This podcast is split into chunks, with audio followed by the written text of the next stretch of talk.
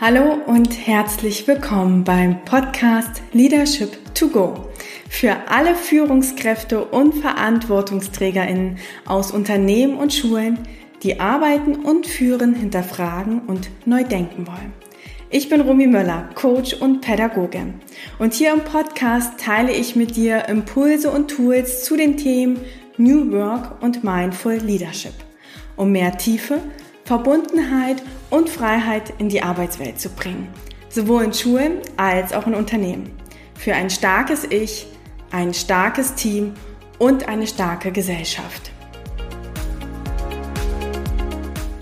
Und jetzt geht es auch schon los mit der heutigen Episode. Und ich sitze heute nicht allein hier, sondern habe Marc Wagemann, Oberarzt aus einer inneren Abteilung in einer Klinik in der schönen Pfalz hier mit sitzen. Und ich unterhalte mich heute mit Marc über das Thema gewaltfreie Kommunikation in Kliniken.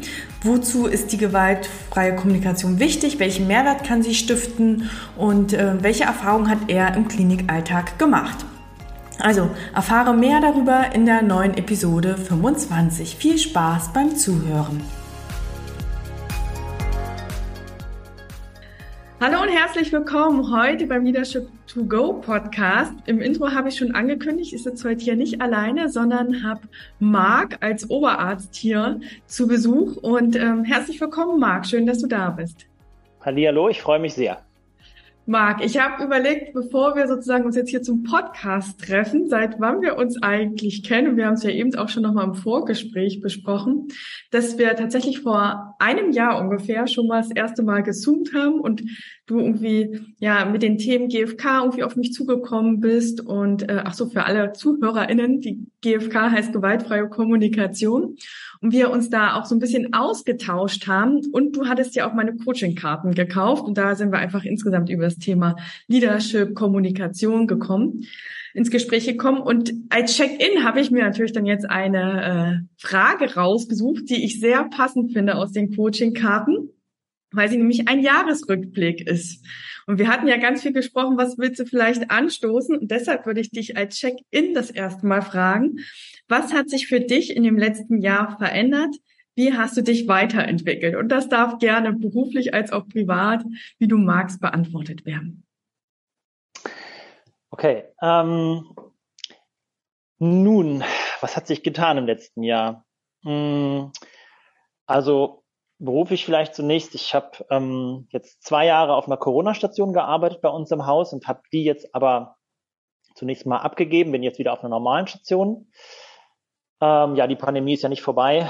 Ähm, insofern sind manche Sachen ähm, noch nicht wieder so wie vorher. Also die Zoom-Treffen gibt's weiterhin. Ähm, für mich persönlich hat sich im letzten Jahr ähm, die Beschäftigung mit der GfK weiterhin ähm, als das gezeigt, was mir wirklich am Herzen liegt. Ähm, ich bin jetzt seit fünf Jahren dabei und ähm, ja, für mich ist es ähm, ein Game Changer gewesen, seit ich die kennengelernt habe. Also so viel, ähm, so viel positive ähm, Effekte dass ich die sowohl im beruflichen als auch im privaten eigentlich nicht mehr missen möchte. Und das ist auch natürlich heute ein Wunsch, all denen, die jetzt zuhören, mal aus meiner Sicht die Vorzüge von der GfK, die sie noch nicht kennen, ähm, darzubringen.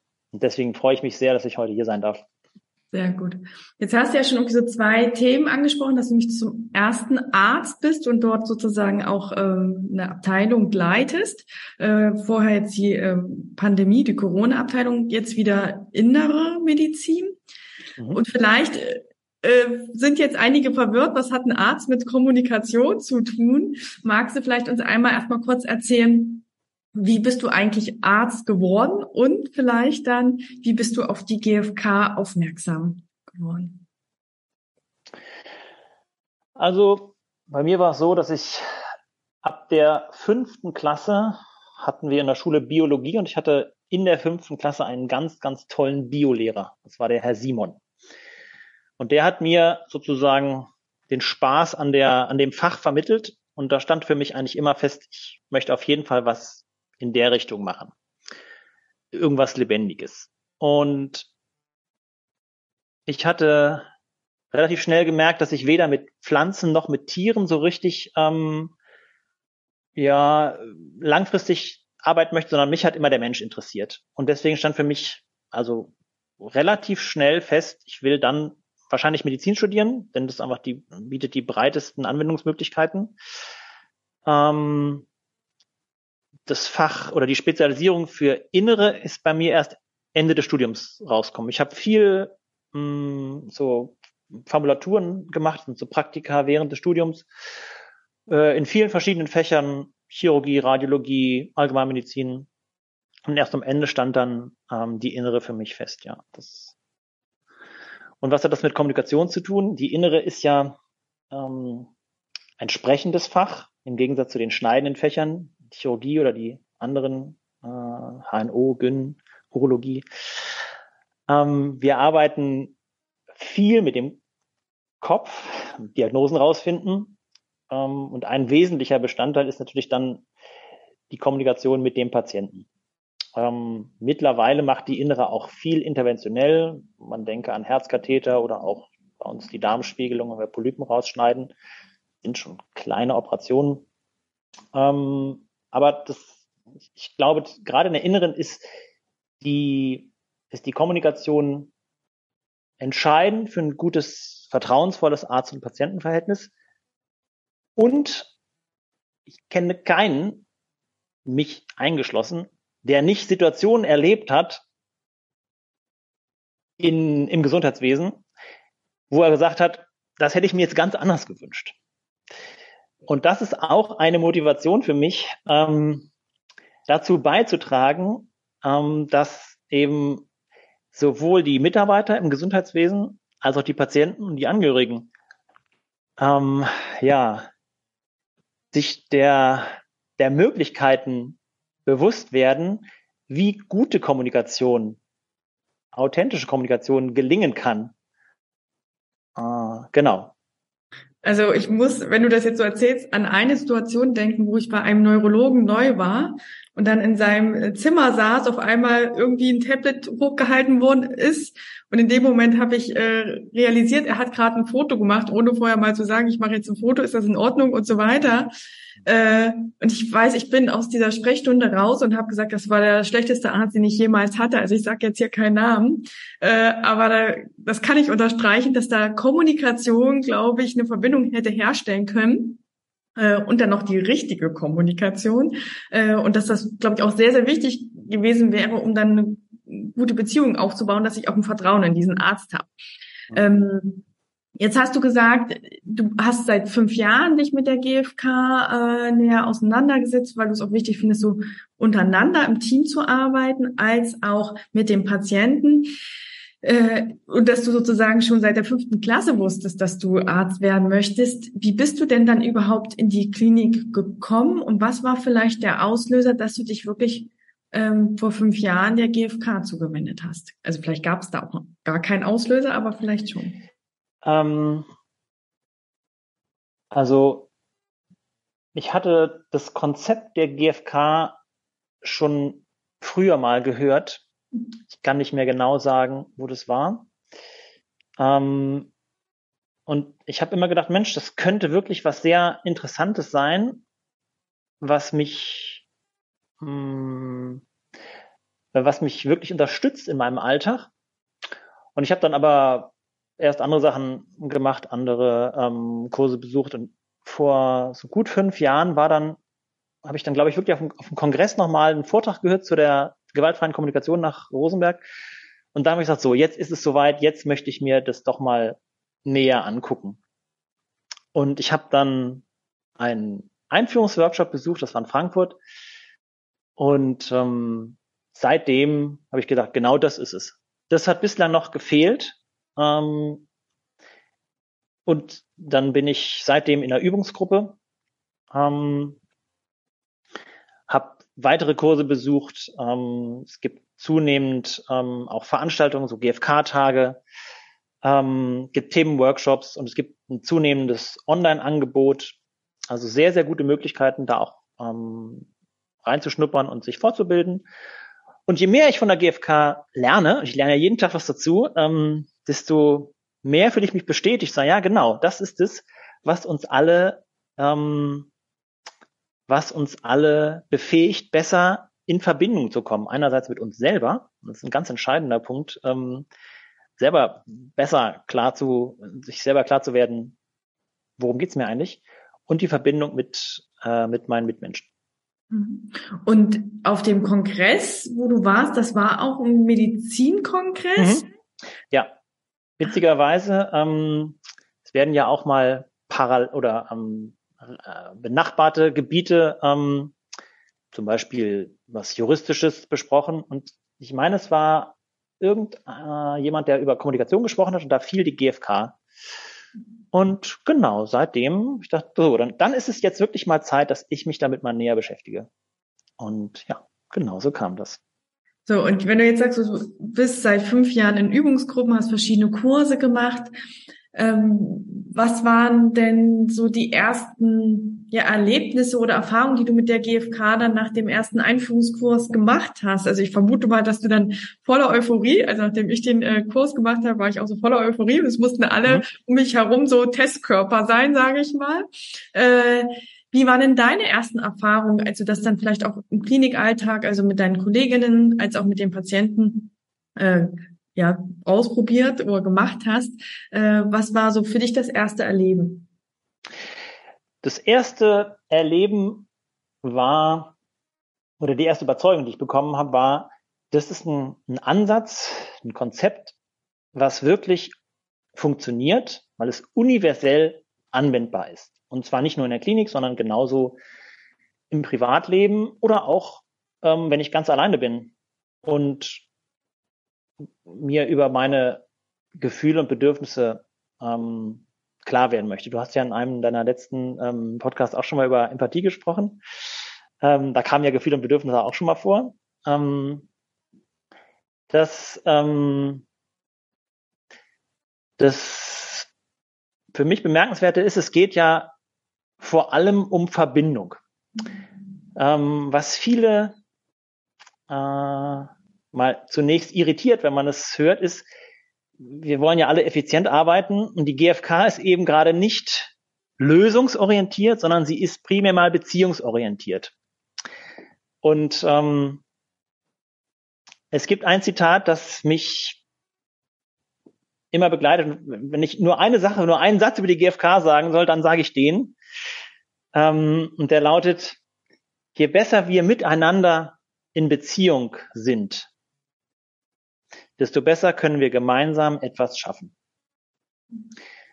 Und wann immer ich versuche, über die GfK was zu sagen, dann sage ich, dieser eine Satz, der, da steckt für mich so viel drin, warum es zum Beispiel auch für uns ähm, auf der Arbeit im Team, unter Kollegen oder mit den Schwestern und im Sozialdienst, mit allen anderen Mitarbeitern oder in privaten, in der Beziehung, mit Freunden, warum es so lohnenswert ist, ähm, sich damit zu beschäftigen, weil doch jeder eigentlich gut was zusammen erreichen möchte.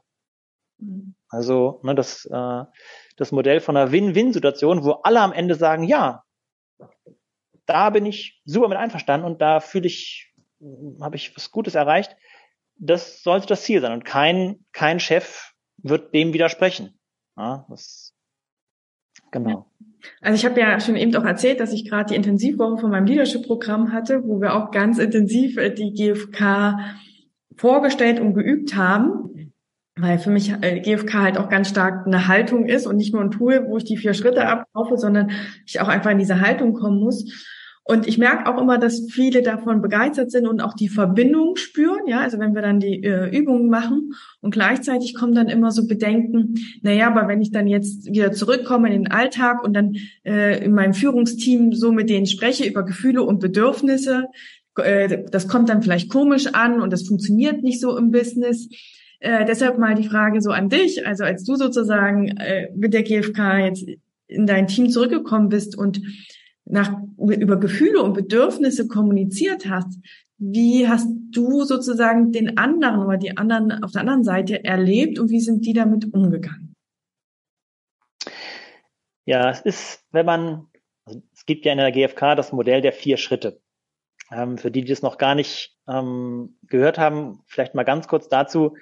Das ist ein ähm, Modell, mh, hm, besteht aus vier Schritten. Beobachtung, Gefühl, Bedürfnis und Bitte.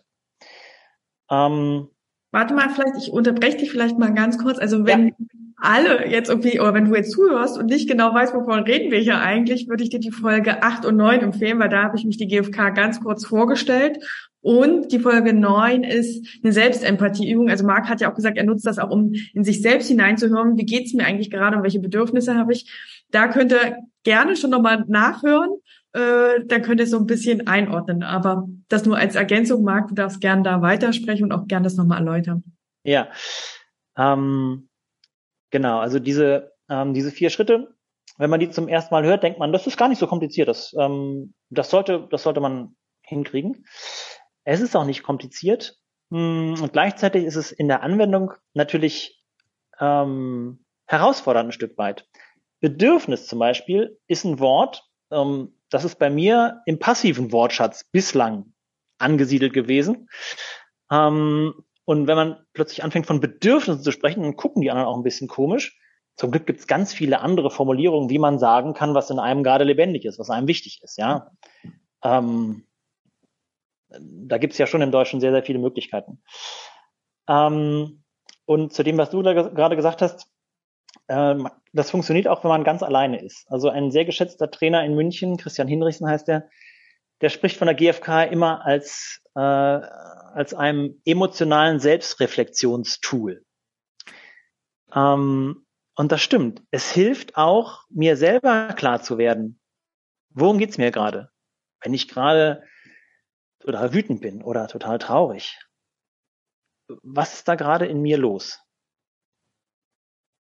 Ähm, genau. Und deswegen, ja, es ist sowohl im Team, aber eben auch für mich ganz alleine ein total hilfreiches ähm, Werkzeug und gleichzeitig, wie du sagst, auch eine Haltung. Also es geht nicht nur um die vier Schritte, es geht auch nicht nur um Kommunikation.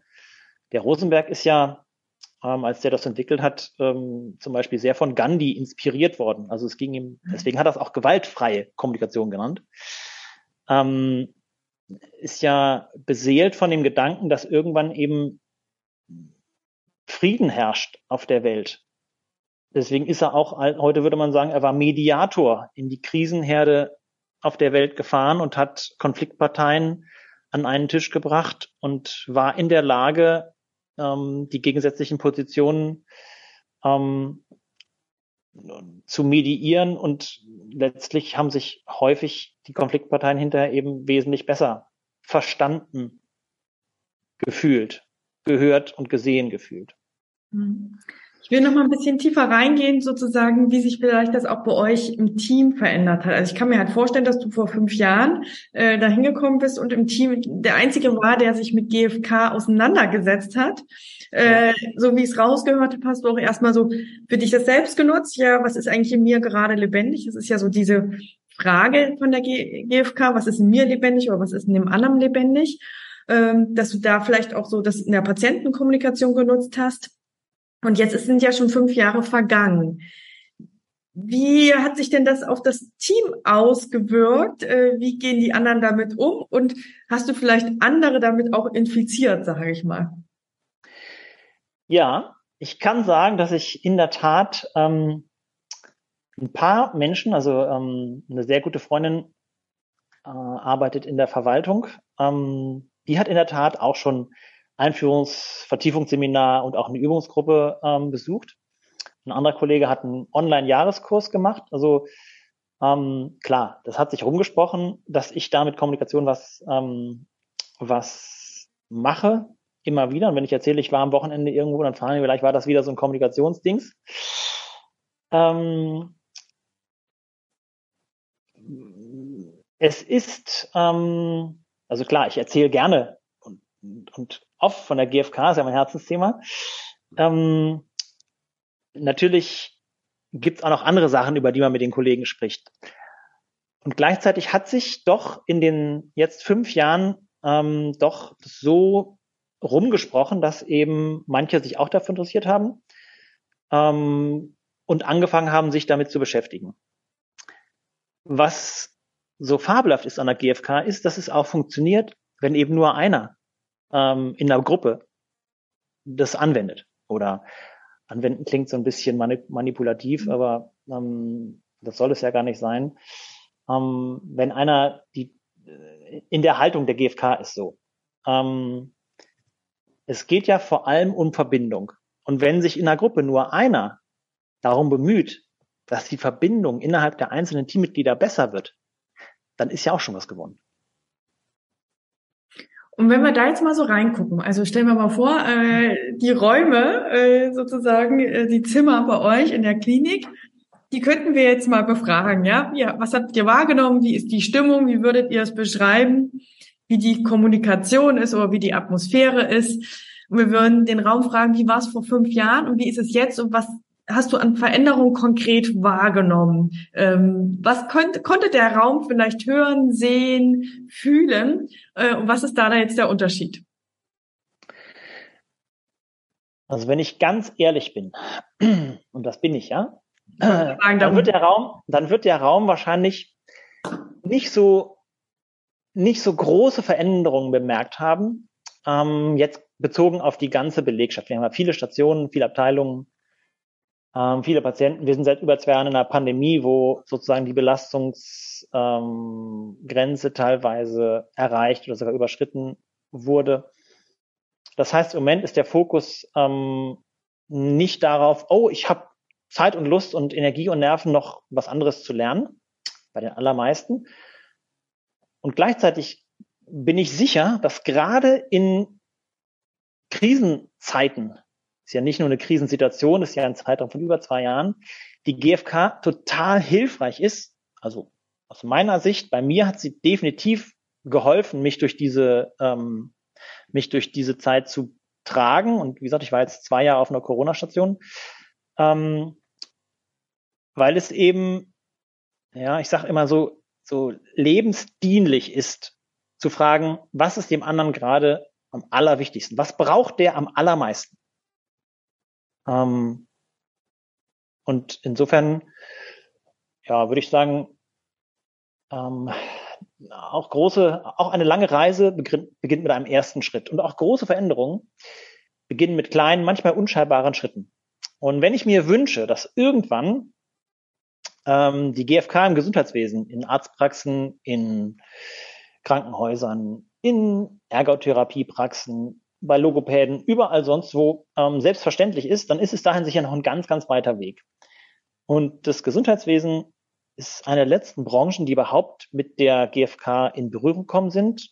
Es ist immer noch so, dass die nahezu unbekannt ist ähm, in Krankenhäusern oder Arztpraxen. Es gibt vereinzelt Beispiele, wo man versucht hat, das zu ähm, implementieren. Es gibt Modellprojekte auch an größeren Krankenhäusern. Das ist aber immer noch der Einzelfall. Ähm, Personaler haben von dem Konzept in den meisten Fällen schon gehört, aber das ist wirklich, mh, hm, dass es wirklich schon eine Rolle spielt, würde ich sagen, also bei mir noch nicht angekommen. Mhm. Ähm, ja, und gleichzeitig ist der ist der Stein mal ins Rollen gebracht, auch wenn er erst ganz, ganz langsam rollt. Aber wie gesagt, ein paar Leute außer mir haben sich auch schon mit dem Konzept beschäftigt und sind auch nicht gleich wieder abgesprungen nach dem ersten, äh, nach dem ersten Kontakt, sondern ja, sind dabei geblieben. Ja, und ich glaube, das ist auch das Wichtige, ja, dass wir die kleinen Nuancen wahrnehmen, weil ich hatte jetzt mit ähm, Anna Bauer von Kibun auch das Gespräch, sozusagen äh, zwei Podcasts, glaube ich, vorher, äh, wo wir gesagt haben, Unternehmenskultur, das sind die kleinen Schwingungen. Ja, es müssen gar nicht manchmal diese großen Veränderungen und der große Sprung sein, sondern ja, wenn schon bei ein, zwei Gesprächen vielleicht eine andere Stimmung ist, wird ein anderes Gefühl transportiert. Bei der GfK halt wirklich diese Verbindung und nicht Distanz. Und das kann wiederum eine große Auswirkung haben, derer wir uns vielleicht gar nicht so sehr bewusst sind. Wenn, wenn ich jetzt mal so ein bisschen bei dem Raum bleibe und äh, den Raum fragen könnte, da kann ich dich jetzt auch quasi wieder befragen, äh, was war denn vielleicht so eine konkrete Situation in den letzten äh, fünf Jahren, wo du gesagt hast, ja, an die erinnere ich mich und da hat mir wirklich die GfK geholfen. Also wenn ich die GfK nicht so verinnerlicht hätte, wenn ich sie nicht kennen würde, wäre das Gespräch oder die Kommunikation ganz anders verlaufen. Und ich bin dankbar dafür, dass ich sozusagen in dieser Haltung war und somit wieder Verbindung aufbauen konnte. Kannst du dich da an eine konkrete Situation erinnern? Hm. Also es gibt ähm, oder es gab viele Patienten, ähm, wenn die auf der Corona-Station ähm, lagen und total verunsichert waren, gerade in der Anfangszeit, als man nicht wusste, wie sind denn die Verläufe, wenn dann plötzlich junge Menschen, mehrere junge Menschen, werden die alle schwer krank oder können die nach drei Tagen wieder nach Hause gehen? Also gerade in der Anfangszeit war viel, viel Unsicherheit ähm, da. Mh, hm, das hat so geführt, dass Personal ähm, ja, verunsichert war. Am, am Anfang hat man nicht mal Schutzausrüstung. Wir mussten ja Kittel, Masken mehrmals benutzen. Ja, war ja wirklich, war ja ein, Zustand, den wir gar nicht kannten. Ein Mangelzustand. Ähm, und unter diesen besonderen Bedingungen noch Patienten zu haben, die vorher eigentlich gesund waren und plötzlich dann die Diagnose von dem Virus haben und dann auf der Station landen, nicht wissen, wie krank sind sie jetzt wirklich, wie ist der Verlauf. Ähm, und mit dieser Unsicherheit und manche reagieren dann sehr, sehr, ähm, sehr, sehr vorwurfsvoll, manche reagieren auch aggressiv. Hm. Ich glaube, mir hat, mir hat das schon geholfen, zu wissen, okay, ähm, der ist jetzt einfach, ähm, der, der, der hat jetzt große Angst, der ist jetzt, hat jetzt vielleicht Todesangst und er kann es aber nicht richtig ausdrücken, er kann es vielleicht nicht richtig greifen. Ähm, deswegen weiß er vielleicht auch gar nicht, was er, wie er sich verhalten und wie er sich äußern soll, dem, dem Personal auf Station gegenüber. Ähm, es ist ja so, dass ähm, gerade bei Corona-Patienten, die kommen und am Anfang geht es ihnen relativ gut. Die meisten werden auch schnell wieder gesund. Ein paar Fälle rutschen halt ab ins Lungenversagen und müssen dann auf Intensivstationen, müssen vielleicht auch beatmet werden. Und bei dieser großen Spannbreite, wie so ein Verlauf ähm, ausgehen kann, genau, mag man diese Unsicherheit auch verstehen. Mhm. Das, genau. Und jetzt hast du gesagt, sozusagen, du konntest damit zum einen mehr Verständnis für die Patienten aufbauen. Hast du dann auch mit ihnen so kommuniziert, dass du das ihnen sozusagen empathisch gespiegelt hast, um sie dort abzuholen und dann auch die Verbindung aufzubauen? Oder wie bist du dann mit ihnen umgegangen? Ja, ich habe natürlich immer, das Gute ist ja, die meisten Patienten, die bei uns auf der Station liegen, sind noch in der Lage, auch zu kommunizieren. Wir haben ja auch sehr, sehr viele alte, teils demente Patienten. Hm, aber bei den meisten ging das noch ganz gut. Ähm, und natürlich versucht man immer rauszufinden, was ist es gerade, was der andere am meisten braucht? Braucht der eine, eine Information, weil er einfach noch nicht, noch nicht genau weiß, wie sich irgendwas verhält?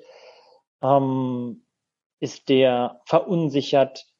Ähm, hat der irgendwas ganz anderes? Macht er sich was, was ganz anderes, was mit der Krankheit gar nichts zu tun hat, sondern wer die Katze zu Hause versorgt oder was mit dem, was mit dem Ehepartner ist zu Hause, der vielleicht pflegebedürftig ist? Ähm, das sagen die Leute ja auch nicht direkt. Mm, und ja, wenn man, wenn man versucht, da ein bisschen empathisch zuzuhören und zu fragen oder, rauszufinden, worum geht's denn eigentlich gerade? Hm, dann ist es häufig sehr hilfreich. Und häufig kommt man dann auch relativ schnell zu dem Punkt, wo man sagt, genau, und das ist es und so und so könnte man jetzt direkt für eine Entlastung sorgen. Mhm. Deswegen bin ich auch überzeugt, dass die GfK letztlich ähm, nicht nur Zeit, sondern auf lange Sicht auch Geld spart. Das ist was, wo man letztlich ähm, effizient ähm, die Bedürfnisse des anderen mitnimmt. Also nichts ist, nichts ist unvorteilhafter, als wenn ein Arzt Visite macht, aus dem Zimmer da rausgeht und der Patient klingelt fünf Minuten später und fragt, was hat der Doktor jetzt eigentlich erzählt? Mhm. Das soll die Schwester dann übersetzen. Das ist ja in, in großem Maße, also äh, ineffektiv. Ja, deswegen klare, klare Kommunikation ähm, hilft allen Beteiligten. Und ein Bedürfnis, was die GfK bei mir ähm, immer wieder erfüllt, ein ganz zentrales Bedürfnis ist Klarheit. Und die kriege ich durch die GfK. Mir ist sehr vieles sehr viel klarer geworden. Was ist denn zum Beispiel klarer geworden? Ähm, klarer ist geworden, was ich brauche, um glücklich zu werden. Vor allen Dingen auch, was meine Kollegen, meine Mitstreiter, das Pflegepersonal, die Ergotherapeuten, Sozialdienst, Logopäden, ähm, was die brauchen. Das ist nämlich manchmal gar nicht so klar. Wenn zum Beispiel immer wieder ähm, Konflikte entstehen, weil zum Beispiel der Arzt nicht rechtzeitig zur Visite kommt. Ähm, dann kann man sagen, ja, zehn Minuten, Viertelstunde, was ist denn das? Es mag aber einen Unterschied machen, weil die Schwester vielleicht um halb, also nach einer halben Stunde schon wieder einen ganz anderen wichtigen Job hat. Ähm, oder wenn die Schwester Medikamente richten soll und in der Phase eben bitte überhaupt nicht gestört werden möchte, damit sie sich konzentrieren kann, damit sie gerade bei diesem sensiblen Thema Medikamenten richten keinen Fehler macht. Ähm, dann äh, mag das für Außenstehende nicht ersichtlich sein, warum sie sich dann gerade so ähm, aufregt, wenn sie gerade da gestört wird.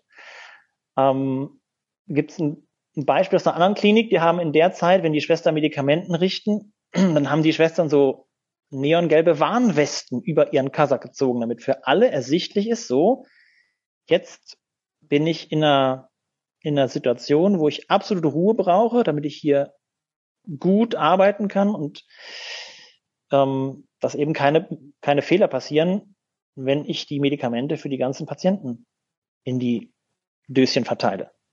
Mhm. Ähm, genau, also das, ähm, wenn man, wenn man auf das Bedürfnis kommt, und Bedürfnis ist eigentlich das, der zentrale Punkt von diesen vier Punkten ist Bedürfnis, dann ähm, kommt man sehr schnell dahinter, was dem anderen gerade am wichtigsten ist. Und dann ist es auch nicht mehr so schwierig zu gucken, mit welcher Strategie kann ich mir dieses Bedürfnis erfüllen? Am besten eine Strategie, die beide Seiten sozusagen zufriedenstellt. Das ist dann Win-Win. Mhm. Das ist tatsächlich der Satz, der mir so im Einführungsseminar am meisten hängen geblieben ist. Äh, weil du ja vorhin schon gesagt hast, du hast so deinen Satz, dass Bedürfnisse sich nie widersprechen können, sondern nur gewählte Strategien. Ja. Und dass es so wichtig ist, äh, zu schauen, ja, äh, welches Bedürfnis liegt dahinter, weil es kann halt sein, wenn die äh, Schwester ein aggressiv ähm, oder aggressiv reagiert. Äh, mhm. Das heißt nicht, dass sie mich nicht mag, sondern vielleicht wirklich ihr jetzt Qualität und Konzentration wichtig ist, weil sie einfach dieses Bedürfnis hat, ihre Arbeit auch gut zu machen und auch den Patienten zu heilen, ja, und ähm, da nochmal dahinter zu schauen, was steckt eigentlich dahinter und wie können wir es halt ähm, gemeinsam lösen. Jetzt hast du ja schon so ein bisschen den Mehrwert der GfK angesprochen, also sozusagen, dass sie Klarheit bringt, dass sie Effizienz auch bringt wo ich so ein bisschen schmunzeln musste, weil tatsächlich immer das Argument kommt, wenn ich das äh, mit Teams, mit Führungskräften mache. Und das klingt ja alles sehr schön und das ist auch verständlich, aber die GfK, also wenn ich die alle Schritte mache, das dauert ja ewig, so viel Zeit habe ich gar nicht im Führungsalltag. Äh, wie gehst du mit diesem Argument um? Und wie ist da deine Meinung und Einschätzung dazu?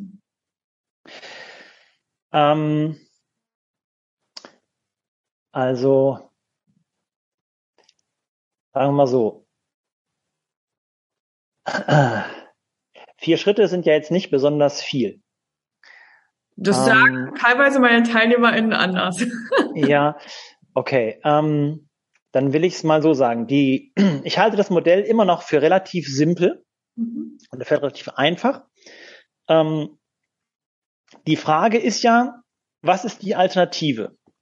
Und wenn wir uns jetzt zum Beispiel gerade mal das Gesundheitswesen angucken, dann werden wahrscheinlich alle sagen, okay, ja, das deutsche Gesundheitswesen ist gut aufgestellt, ja, wenn wir uns mit vielen anderen Ländern vergleichen, ähm, gerade wie wir auch durch die Pandemie gekommen sind, ähm, da wurde, da wurde vieles richtig gemacht. Und gleichzeitig werden alle sagen, na, es gibt aber Bereiche, ähm, die sind noch nicht gut und die könnte man verbessern. Und die sollte man auch verbessern, und zwar dringend und schnell. Ähm, und ein Punkt, der dann immer genannt wird, ist die Kommunikation. Und gerade in der Pandemie haben sich irgendwann die Menschen äh, den Kopf gekratzt und gesagt, jetzt, jetzt reden die wieder von der Ministerpräsidentenkonferenz und keiner weiß, äh, wie es jetzt gemacht werden soll. Heute ist es so, morgen ist es anders und in dem Bundesland nebendran ist es noch ganz anders. Ähm, da haben wir, glaube ich, ein gutes Beispiel, wie ähm, relativ sinnvolle Gesundheitspolitik gemacht wurde, aber die Kommunikation war suboptimal. Und wenn ich mir die Macht der Sprache bewusst mache, dann würde ich doch immer die Frage stellen, okay, mal angenommen, es gibt eine Möglichkeit, mit mehr Klarheit zu kommunizieren. Und es gibt eine Möglichkeit, so zu kommunizieren, dass es auch einfach ist. Also, dass mehr Leichtigkeit entsteht. Und zwar für beide Seiten. Ähm, Wäre ich dann nicht bereit, das mal auszuprobieren? Und was ich den, ähm, was ich den Geschäftsführern oder den Entscheidern ähm, sagen würde, ist, ähm, es gibt ja mittlerweile mh, hm, Untersuchungen, äh, wie viel ähm, wie viel schlechte Kommunikation kostet. Ich mag eigentlich den Begriff äh, gut und schlecht nicht so gerne, aber es gibt eine Konfliktkostenstudie von einer Beratungsgesellschaft, die ist 2009 schon erschienen und das ganz klar aufgeschlüsselt, ähm, dass 10 bis 15 Prozent der Arbeitszeit in jedem Unternehmen für Konfliktbewältigung verpufft. Beziehungsweise man könnte sich ausrechnen, wenn man es schafft, diese 10 bis 15 Prozent zu halbieren, was dann frei wird an Arbeitszeit und eben auch an Ressourcen, auch finanzielle Ressourcen. Und ähm, ein Punkt, in dem GfK sicher extrem stark ist, ist äh, Konfliktfähigkeit. Also die Fähigkeit von Mitarbeitern mit Konflikten umzugehen. Und genau, deswegen, also ich habe bis, bislang kein, kein besseres Tool, keine bessere Möglichkeit gefunden, ähm, die Sache anzugehen. Deswegen bin ich von der GfK überzeugt.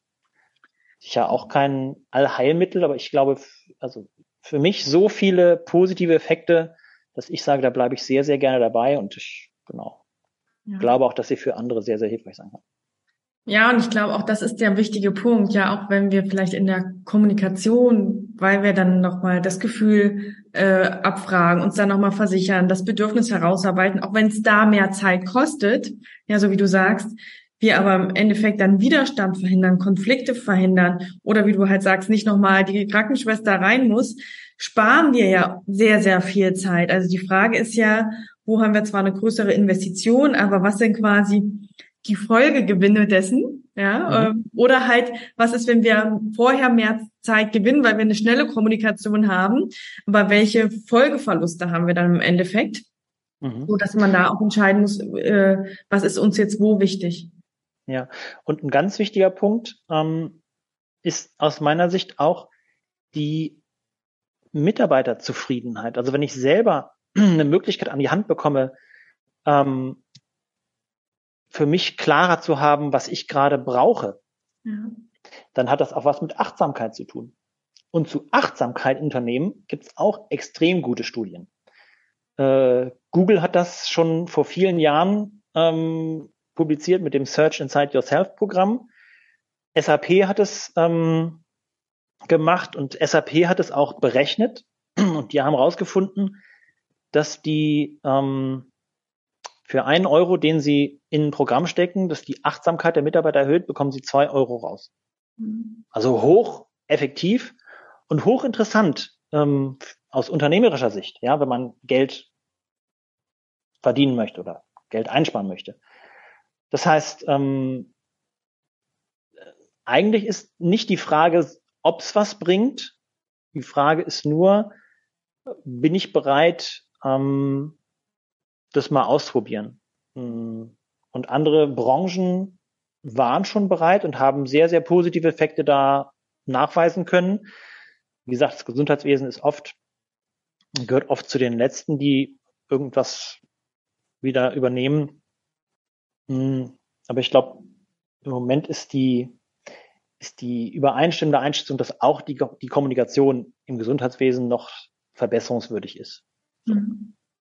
Wir haben ja jetzt schon viel über den Mehrwert der GfK in Kliniken gesprochen, also dass es zum einen Selbstklarheit bringt, dass besseres Konfliktfähigkeit bei den MitarbeiterInnen ist, ähm, dass sozusagen die Kommunikation im Team und mit den Patienten gestärkt wird.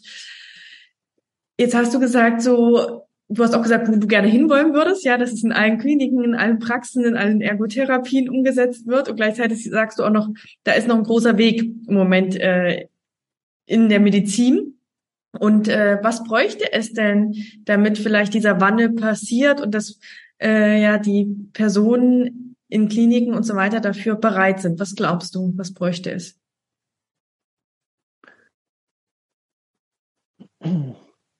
Es bräuchte zunächst mal den Mut, mhm.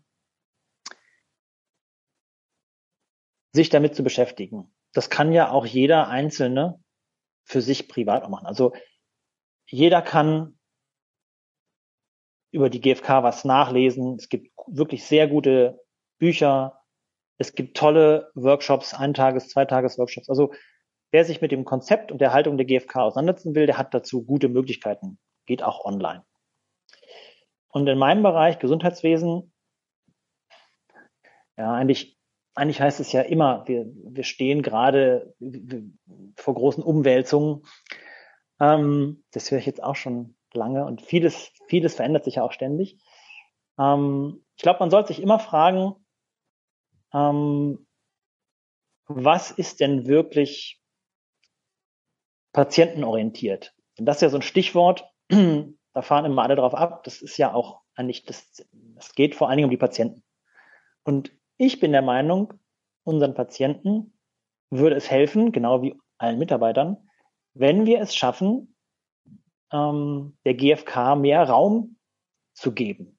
Wenn wir es schaffen würden, dass die GfK irgendwann selbstverständlich ist in der Art, wie wir miteinander umgehen. Denn, kommen wir wieder ganz zum Anfang, je besser wir alle miteinander in Beziehung sind, desto besser können wir gemeinsam etwas schaffen. Und wenn das, was wir schaffen wollen, ähm, ist, dass wir unseren Patienten die bestmögliche Behandlung anbieten möchten, dann sollte uns doch fast jedes Mittel recht sein, um das auch zu gewährleisten. Mhm. Und deswegen würde ich denken, ja, es erfordert sicher Mut. Es erfordert auch die Bereitschaft, mal eine Investition zu tätigen. Ähm, und ganz sicher ist auch eine gewisse Frustrationstoleranz ähm, vonnöten, dass man sich eben nicht von Rückschlägen entmutigen lässt und dann entnervt das Handtuch schmeißt. Ich glaube aber auch, dass es inzwischen genug Positivbeispiele gibt, wo bei Pilotstationen ähm, im Gesundheitswesen oder in anderen Branchen ganze Firmen damit wirklich sehr, sehr gute ähm, Erfahrungen gemacht haben. Nicht mhm. zuletzt hat ähm, der Chef von Microsoft, der ähm, Satya Nadella, als er vor acht Jahren das Unternehmen übernommen hat, ähm, hat all seinen ähm, Führungskräften das Buch von Marshall Rosenberg empfohlen. Gewaltfreie Kommunikation, eine Sprache des Lebens. Das sollten die alle lesen. Warum? Weil er das Gefühl hatte, dass in dem Unternehmen eine toxische Unternehmenskultur herrscht und die wollte er gerne verändern.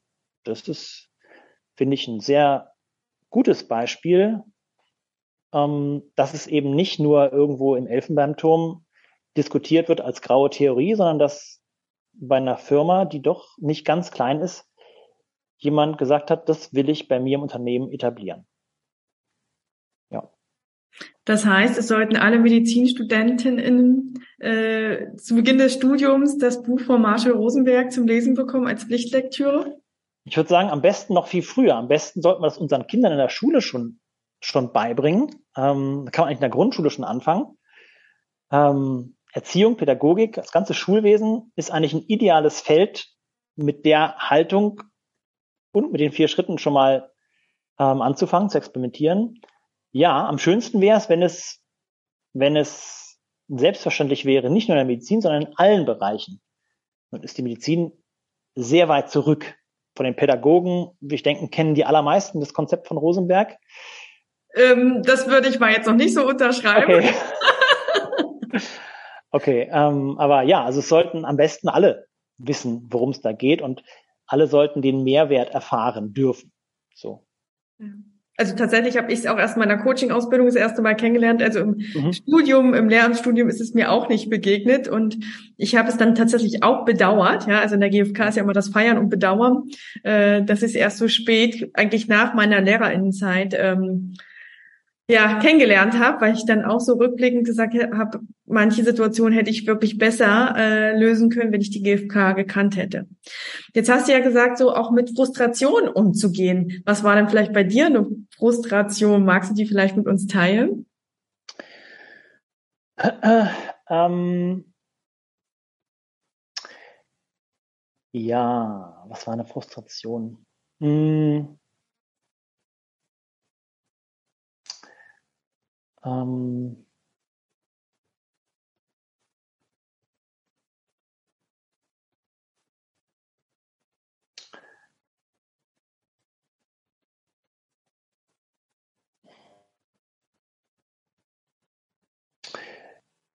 Zum Beispiel ist eine, ist eine Situation, die immer wieder auftaucht, wenn kurzfristig Dienste besetzt werden müssen. Ähm, weil Kollegen ausfallen. Hm.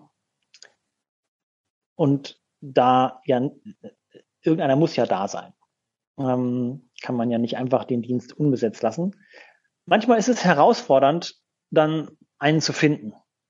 Ähm, und da die Anzahl der Mitarbeiter ja begrenzt ist, hm, ist es manchmal wirklich schwierig, ähm, da eine Lösung zu finden, die für alle Beteiligten akzeptabel ist. Denn jemand, der sich was vorgenommen hat und dann einspringt, der muss dann absagen und man versucht dann zu gucken, okay, ist es jetzt einfach, dass man sich mit einem Kumpel abends auf ein Bier verabredet hat oder dass die Frau Geburtstag hat ähm, oder das Kind irgendwie einen ganz wichtigen Termin. Also mh, hm, ist immer schwierig und gleichzeitig mh, hm, klar, solange man in diesem Prozess ist, dass noch keiner gefunden ist, man weiß aber, okay, irgendeinen muss man letztlich, irgendeiner wird es machen müssen. Und das Team wird sich auf einen letztlich einigen.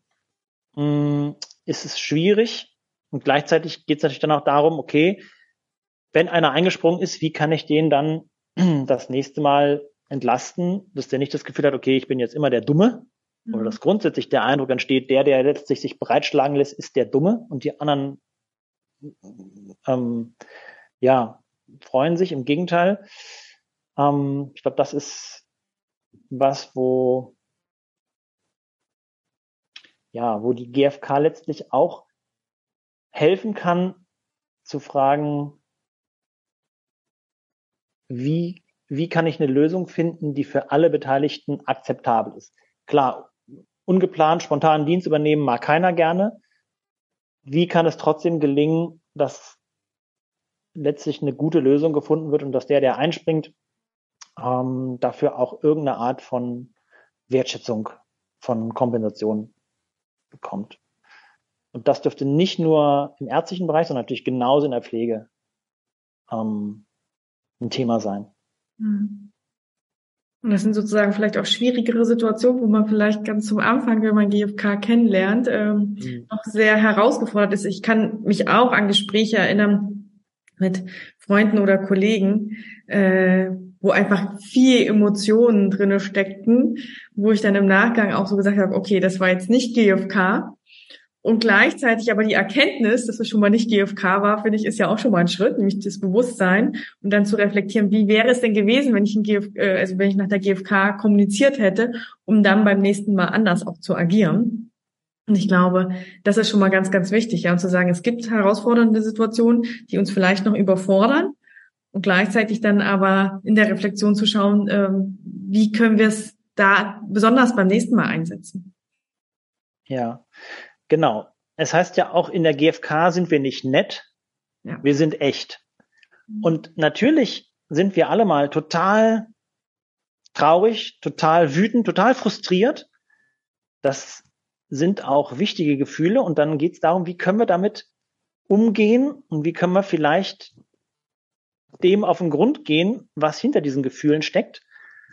Und wenn uns das gelingt, dann sind wir einer guten Lösung zumindest näher. Ja, also das würde ich auch nochmal unterstreichen. Ich sage immer, GFK ist keine Kuschelpädagogik, sondern es darf ja. alles da sein. Und die GFK sagt nicht, dass Emotionen oder Gefühle unterdrückt werden müssen. Ja, also ich finde immer diesen Satz so jetzt mal wieder zurück auf die Sachebene, äh, nicht die Emotionen, so, sondern sagt die GfK gibt uns ja einen Weg mit, wie wir wertschätzen diesen Gefühlen Raum geben können, weil sie ja da sind. Ja, ähm. Gefühle sind total, total wichtig. Gefühle sind wie die Warnlämpchen am Auto. Haben wir gesagt. Die weisen uns auf was ganz Wichtiges hin. Deswegen gibt es auch keine negativen Gefühle. Also keiner würde auf die Idee kommen zu sagen, wenn der, äh, wenn der Reifendruck plötzlich äh, signalisiert, dass er niedrig ist oder die Tankanzeige fast leer, dass das ein negatives Lämpchen ist. Im Gegenteil, das hat eine ganz wichtige Funktion. Ähm, man kann sogar sagen, das sind Wegweiser zu einem erfüllten Leben. Wenn ich meine Gefühle ernst nehme und sie akzeptiere und mir bewusst werde, dass sie mir was ganz Wichtiges sagen wollen, mich auf meine Bedürfnisse hinweisen, ähm, dann wird das Leben sehr viel schöner. Mhm. Ähm, da als Randanmerkung, äh, die vorherige Folge dreht sich ganz viel um das Thema Gefühle. Äh, also wenn ihr da auch noch mal mehr reintauchen wollt, könnt ihr da auch noch mal reinhören, weil wir manche Gefühle auch Wut auch ja vor allem immer negativ bewerten und in der Wut steckt ja zum Beispiel auch ganz ganz viel Kraft, Klarheit und Energie. Äh, also hört da auch gerne noch mal rein. Wenn wir so das Thema Gefühle nehmen und äh, sozusagen, dass sie unsere Bedürfnisse erfüllen und wir so mal so ein bisschen jetzt einen Schwenk zum Anfang machen, wo ich gesagt habe, ähm, wir haben uns vor einem Jahr gesehen. Stell dir vor, wir würden uns jetzt wieder in einem Jahr treffen, äh, und zwar im September 23, und du hast dein Bedürfnis, nämlich die GfK, äh, noch mehr in Kliniken äh, zu verbreiten, mehr Raum gegeben. Was wünschst du dir, wo würdest du gerne im September 23 stehen? Was hat sich konkret schon verändert? Was denkst du ist machbar? Hm.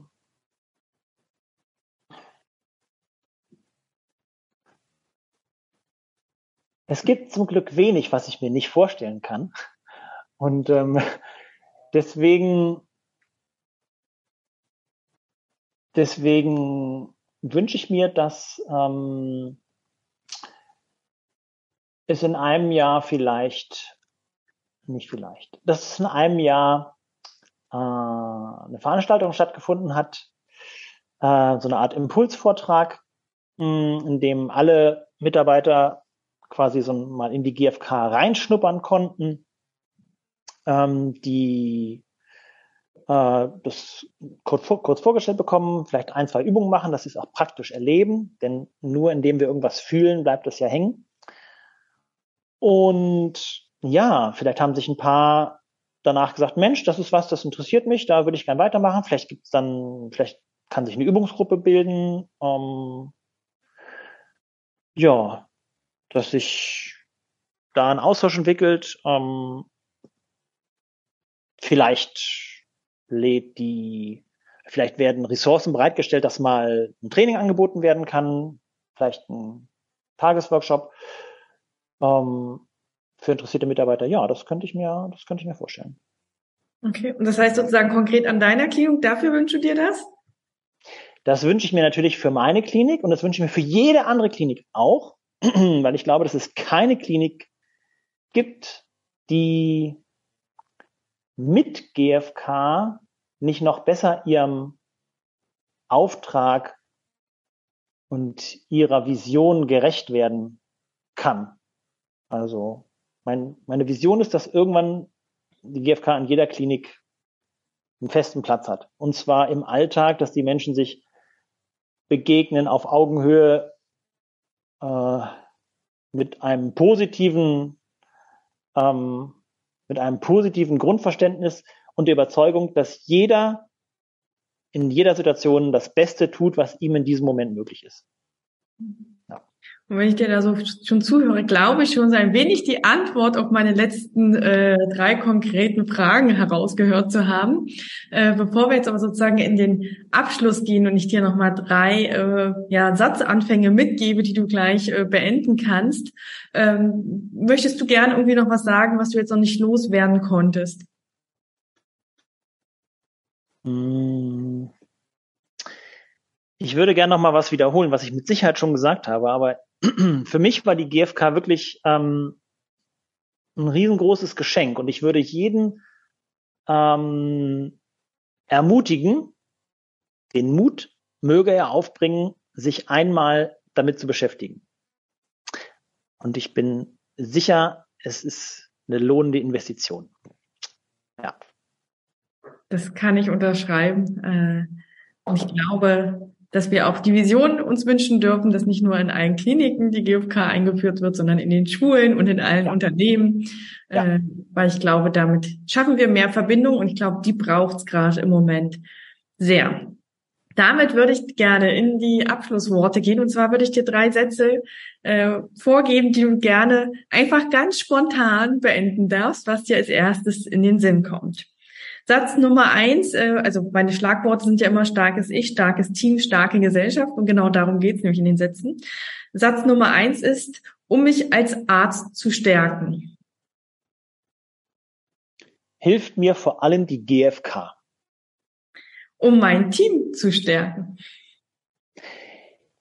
Hilft mir auch die GfK und sie möge es bitte in Zukunft noch viel stärker tun. Das heißt, ich möchte gerne ähm, noch viel mehr GFK in mein Team einbringen und auch vorleben. Um die Gesellschaft zu stärken, äh, ist mir in Kliniken wichtig. Ähm,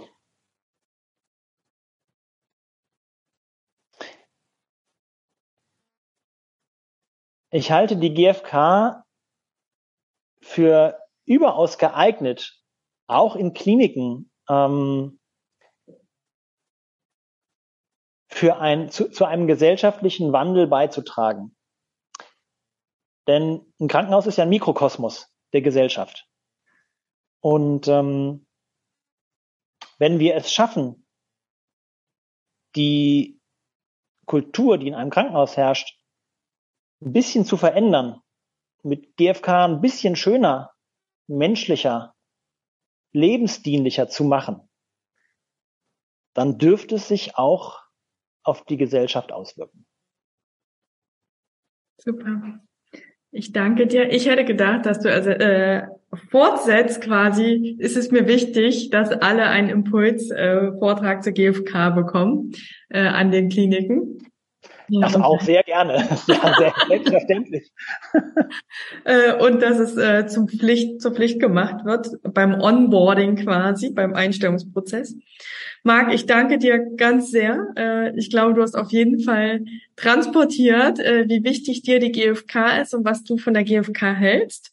Und ich hoffe, dass wir damit auch die HörerInnen inspiriert haben, vielleicht sich näher mit dem Thema zu beschäftigen. Ich verlinke auf jeden Fall die anderen Folgen. Ich pack auch den Buchtitel, den du genannt hast, nochmal die Shownotes. Also da könnt ihr das äh, alle nochmal nachlesen und euch damit intensiver beschäftigen. Ich gebe auch gern noch ein YouTube-Video mit rein von Marsha Rosenberg, was immer meine TeilnehmerInnen aus den äh, Kursen vorher sich anschauen dürfen, weil ich finde, da kommt auch nochmal so ein Spirit äh, dazu. Und ähm, dann hoffen wir, dass vielleicht der ein oder andere sich jetzt mit den vier Schritten näher beschäftigt. Magst du noch was zum Schluss sagen? Ich danke dir für die Möglichkeit, hier sozusagen ähm, jetzt eine gute Stunde über die ähm, GfK zu erzählen. Ähm, ja, und ähm, hoffe auch, bin auch total optimistisch, ich bin hoffnungsloser Optimist, dass die GfK ähm, ihren Weg finden wird. Ja, das glaube ich schon. Dann danke ich dir, wünsche dir ganz viel Mut und Energie und bin gespannt, was September 23 dann äh, in der Klinik bei euch ist. Ich werde berichten. Super. Danke dir. Tschüss. Vielen Dank. So, und ich hoffe jetzt, dass du vielleicht von der gewaltfreien Kommunikation sehr inspiriert bist und gemerkt hast, wie enthusiastisch Marc darüber sprechen kann. Und er hat mir jetzt eben auch noch im Nachgespräch angeboten, dass du dich gern bei ihm melden kannst, wenn du mehr über die GfK, vor allem auch im Klinikalltag, erfahren möchtest. Dazu findest du die Kontaktdaten in den Shownotes, da verlinke ich dir auch nochmal die anderen Podcast-Folgen, auch noch Buchtipps, die Marc gegeben hat und auch noch eine Website, wo du dich mehr über die GfK informieren kannst, über Ausbildungen, Kongresse und auch Übungsabende. Äh, und ansonsten hoffe ich, dass du jetzt ähm, ja paar Impulse mitnehmen konntest und vielleicht auch den Mut hast, den es braucht, neue Dinge auszuprobieren und dich vielleicht mit der GfK näher beschäftigst. Wenn du jetzt sagst, das klingt total spannend und äh, ich möchte mehr dazu erfahren, kannst du das auch gerne in meinem Leadership-Programm, welches ab Mitte November wieder startet, denn in der Intensivwoche im Modul 3 beschäftigen wir uns sehr intensiv mit der gewaltfreien Kommunikation und wie die, auch die Teams stärken kann. Und du kannst jetzt noch dabei sein und dir gern einen Platz sichern, wenn du dich einfach als Führungskraft oder auch Verantwortungsträger in, in Schulen oder auch Unternehmen stärken möchtest dann ist das Programm definitiv etwas für dich. Du findest auch hierzu den Link auf die Website in den Shownotes. Informiere dich gern und sichere dir jetzt noch einen Platz. So viele gibt es nicht mehr und ich würde mich freuen, wenn wir uns dann vielleicht im November kennenlernen. Und ansonsten wünsche ich dir jetzt eine gute Woche und viel Spaß beim Kommunizieren.